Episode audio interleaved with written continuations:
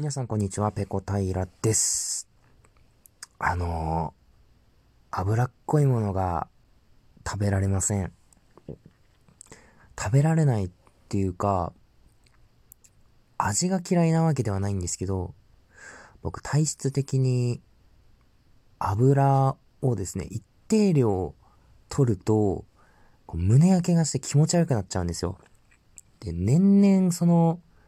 許容量がですね、少なくなってきています。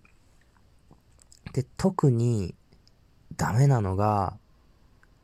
パン粉がついたタイプの揚げ物なんですよ。あの、例を挙げると、とんかつです。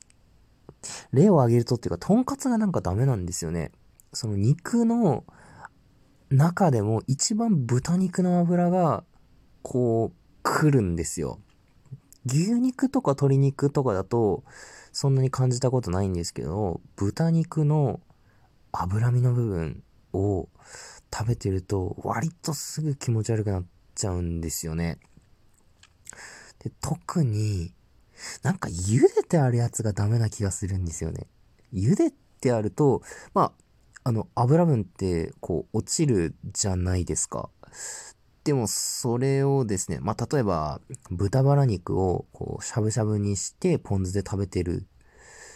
と、やっぱりちょっと、ある一定量食べると、う、ちょっと気持ち悪いってなってしまうんですよね。これが不思議なことにですね、鶏肉の、まあ、例えば、皮の部分とか、食べててもそんな風にはならないんですけども、まあ、豚肉が一番こう、きますね。体に。うん。で、そんな豚肉をさらにパン粉つけちゃって揚げてるとんかつなんていうのは、もう割とすぐ、うーってなってしまうんですよ。いやー、これ何なんですかね。なんか一番古い記憶自分がこう、脂っこいものを食べて気持ち悪くなった記憶は、小学校低学年か小学校入ってもいないぐらいの頃に、こう大晦日で、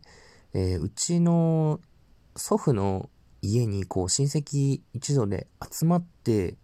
えー、年越しを迎えてたんですよ。で、えっ、とですね、大晦日なんで年越しそば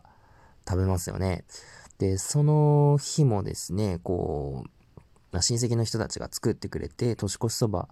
出てきたんですけど、そこに天ぷらが乗ってたんですよ。確かエビの天ぷらだと思ったんですけども、で、子供ってエビ好きじゃないですか。で、僕も好きで、その、エビ天エビフライとかも好きだったはずなんですけど、えっ、ー、と、その、年越しそばにですね、確か2本かな ?2 本エビ天が乗ってて、それをバクバクって食べてたらですね、急に気持ち悪くなっちゃって、あの、最悪の体調で、えー、その年はですね、新年を迎えたっていう、そんな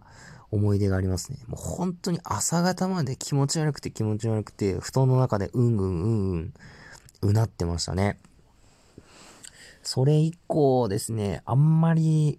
天ぷらそばっていうのは今まで食べてきてないですね。カップ麺でも、まあ、例えば、どん兵衛とか緑のたぬきとかでもいいんですけど、蕎麦自体はすごく好きなんですよ。ただ、それに天ぷらを乗っける意味がわからなくて、なぜさっぱりした蕎麦に、あの、脂っこい天ぷらを乗っけるのだっていう話もですね、あのー、収録の結構初期の方の回でお話ししてるんですけれども、まあ、とにかく天ぷらそばの意味がわからないと。うーなのでそういうカップ麺ですね。天ぷらそばのカップ麺食べるときも、